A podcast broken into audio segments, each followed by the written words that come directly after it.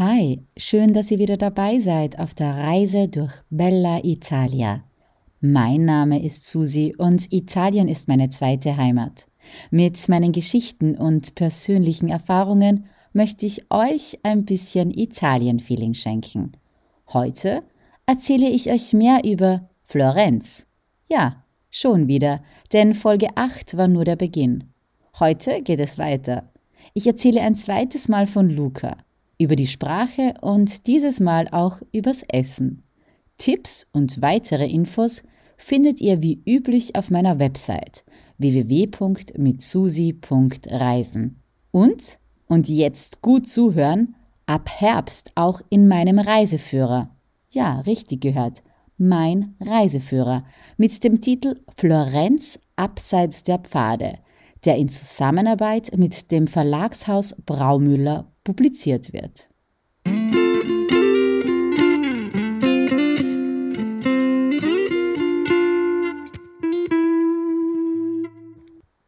Es war so. Es hat mich also wieder nach Florenz verschlagen, wieder der Arbeit wegen. Dieses Mal aber nicht, weil ich Touren organisiert habe, sondern weil ich die Stadt besser kennenlernen musste und sie schließlich von ihrer besten Seite kennengelernt habe, nämlich aus der Sicht der Menschen, die in ihr groß geworden sind, dort leben und oder arbeiten. Ich habe also erneut einige Monate in Florenz verbracht, weil ich ein Buch schreibe, einen Reiseführer, der, treu nach meinem Motto, mehr erzählt, als es ein 0815 Reiseführer je schaffen würde. Kennt ihr das, wenn einfach nichts klappt? Wenn der sogenannte Wurm drin ist und irgendwie alles schief geht und nichts zu funktionieren scheint? Ja? Gut, denn Florenz ist genau das Gegenteil. Es hat nämlich alles wie am Schnürchen funktioniert. Es hat sich alles so ergeben, als wäre ich einem Drehbuch gefolgt. Das liegt sicher an der Atmosphäre der Stadt, als gäbe es dort einen Flow, der dich motiviert, antreibt und so immer in Bewegung hält. Man beginnt mit A und so schnell kannst du gar nicht schauen, ergibt sich B, C und D. Und schließlich landest du sogar bei X, Y und Z und wusstest davor aber gar nicht, dass du dorthin kommen könntest. Nicht umsonst war Florenz schon immer Heimat von so vielen Künstlern und Multigenies, nur um drei Namen in den Raum zu werfen. Michelangelo, Leonardo, Donatello Während meines Aufenthalts jedenfalls war ich immer wieder überrascht, wie viel ich dank der Gespräche und Begegnungen in Florenz über Florenz erfahren habe, wie viel ich gesehen und gemacht habe.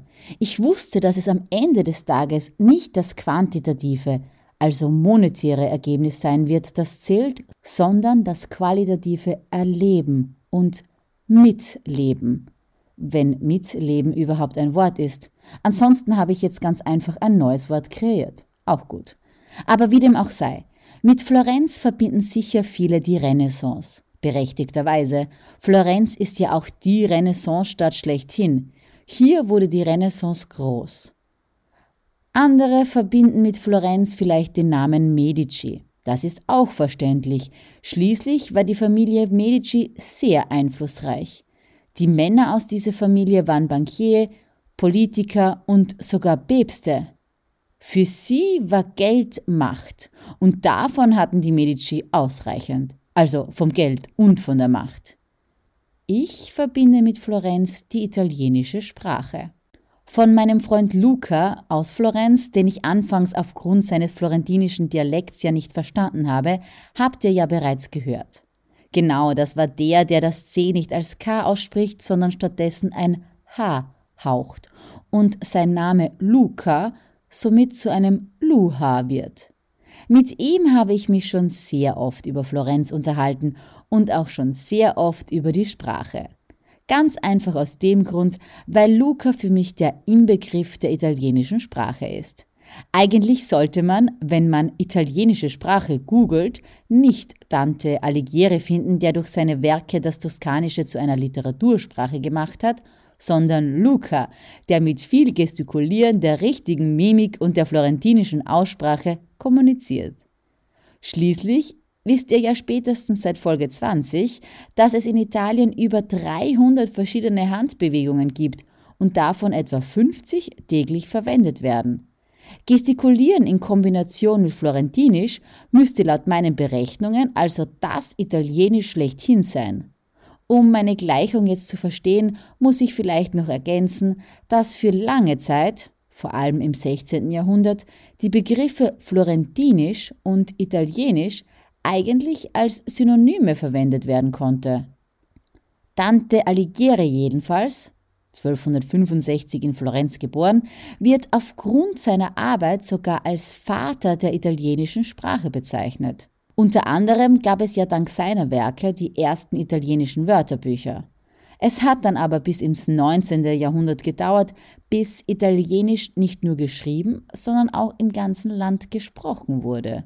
Jahrhundertelang wurde nämlich eigentlich nur im jeweiligen Dialekt, also den Regionalsprachen gesprochen.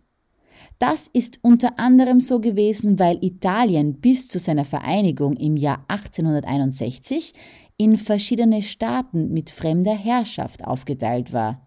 Tatsächlich konnten 1861 nur 2,5 Prozent der Italienerinnen und Italiener Italienisch sprechen. Und mit diesem Hintergrundwissen ist es jetzt vielleicht schon verständlicher, warum ich immer, wenn ich mit Luca spreche, an die Geschichte der italienischen Sprache denken muss. Und für mich ist Italienisch ja Balsam für die Ohren. Luca selbst findet das nicht, denn für ihn ist Italienisch einfach eine Sprache, seine Muttersprache halt. Uh, io sono italiano, quindi per me è normale, perché la vivo da dentro, quindi non la so giudicare. Was für ihn viel schöner ist und noch viel repräsentativer als die Sprache, ist die italienische Esskultur. La cosa più bella d'Italia è il cibo, uh, bello e buono ovviamente. Und das ist für mich der perfekte Übergang, denn die italienische Küche ist Balsam für den Bauch und die florentinischen Speisen sowieso. Wer mich kennt, weiß, dass ich ja kein Fleischtiger bin.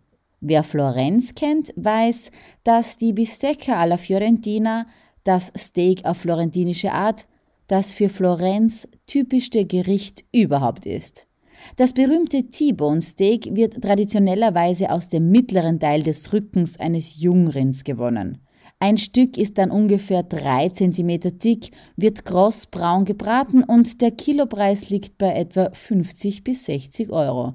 Nur damit ihr jetzt ungefähr eine Vorstellung habt, was diese Bistecca alla Fiorentina ist. Allerdings gibt es andere, fleischlose Gerichte, die nicht nur gut schmecken und einfach zuzubereiten sind, sondern auch gut zu Florenz und zum Sprachdiskurs passen. Warum? Na, weil nicht nur die Zubereitung, sondern auch die Namen der Gerichte auf simple Weise zeigen, wie der Stereotyp Florentiner bzw. der Stereotyp Florentinerin tickt. Die Betonung liegt hier natürlich auf Stereotyp, also auf dem Klischee, welches mir aber selbst die Einheimischen erklärt haben.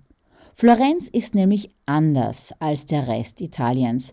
Die Stadt passt weder in den Norden, Dafür sind die Einheimischen nämlich zu humorvoll und warmherzig, noch in den Süden. Dafür ist die Stadt nämlich zu geordnet und wirtschaftlich zu stabil. Das sagt auch Luca.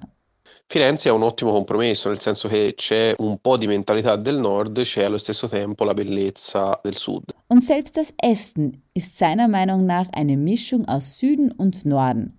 Es ist einfach, aber hebt sich trotzdem vom Rest des Landes ab. Beginnen wir bei einem ganz simplen Beispiel mit dem Rosmarin. Rosmarin ist in Florenz und der gesamten Toskana häufig auf den Olivenhainen und Weinbergen zu finden. In ganz Italien sagt man zum Rosmarin Rosmarino, nur in Florenz nicht. Da nennt man ihn auch Ramerino. Und deshalb darf man sich in Florenz nicht wundern, wenn man in einer süßen Brioche namens Pan di Ramerino neben Rosinen auch Rosmarin schmeckt. Tja, ein einfaches Süßgebäck mit etwas Speziellem. Und dann gibt es dann noch ein ganz gutes Beispiel. Wer durch Florenz spaziert, wird immer wieder Personen begegnen, die Brot essen. Dabei darf man sich jetzt kein klassisches Schwarzbrot oder Sandwichbrot vorstellen, sondern viel eher eine Focaccia, also ein Pizzabrot sozusagen. Aber Achtung, in Florenz heißt es nicht Focaccia, wie sonst überall in Italien. Nein, man nennt es hier Schiacciata. Der Unterschied liegt aber nicht nur im Namen, sondern auch im Teig, der flacher und viel knuspriger ist. In Florenz jedenfalls wird dieses Schiacciata wie ein Brot in zwei Scheiben geteilt und mit allerlei Zutaten gefüllt. Vom Rohschinken über Ricotta oder getrockneten Tomaten bis hin zu Kutteln. Spricht man aber von einer Schiacciata Fiorentina, dann ist damit kein Brötchen gemeint, sondern ein Kuchen, ein Blechkuchen, der vor allem zum Karnevale gegessen wird. Beispiel Nummer 3 ist die Ribolita. Übersetzt man Ribolita ins Deutsche, dann heißt das ganz einfach aufgewärmt, also nochmals gekocht. In Florenz aber meint man mit dieser Bezeichnung eine kräftige Gemüsesuppe mit Kohl. Der Name kommt daher, dass die Suppe oder eigentlich besser gesagt der Eintopf immer wieder aufgekocht wird. Zuerst die Bohnen circa eine Stunde kochen, dann 20 Minuten den Kohl, die Karotten und die Kartoffeln. Dann die Bohnen gemeinsam mit dem Kohl, den Karotten und den Kartoffeln für eine weitere halbe Stunde. Und kurz gesagt, bei diesem Gemüseeintopf ist es eben wie mit dem Gulasch, je öfter man es aufwärmt, desto besser schmeckt es. Das waren jetzt nur drei von vielen Beispielen. In meinem Buch jedenfalls erzähle ich dann mehr über diese Gerichte und auch davon, wo ich mit Luca die besten Schokoladendörtchen der Stadt gegessen habe, wo mir jetzt alleine beim Gedanken an diesen Schokoladengeschmack oder beim Gedanken an die Vanillecreme der Tat das Wasser im Mund zusammenläuft. Außerdem erzähle ich auch über versteckte Highlights, die hügelige Umgebung und über noch viel mehr, den ihr wisst. Ich will und wollte mehr. Mehr vom Reisen und mehr vom Leben. Mehr von mir gibt's bald zu hören. Und auch bald zu lesen. Stay tuned. Ciao und bis bald.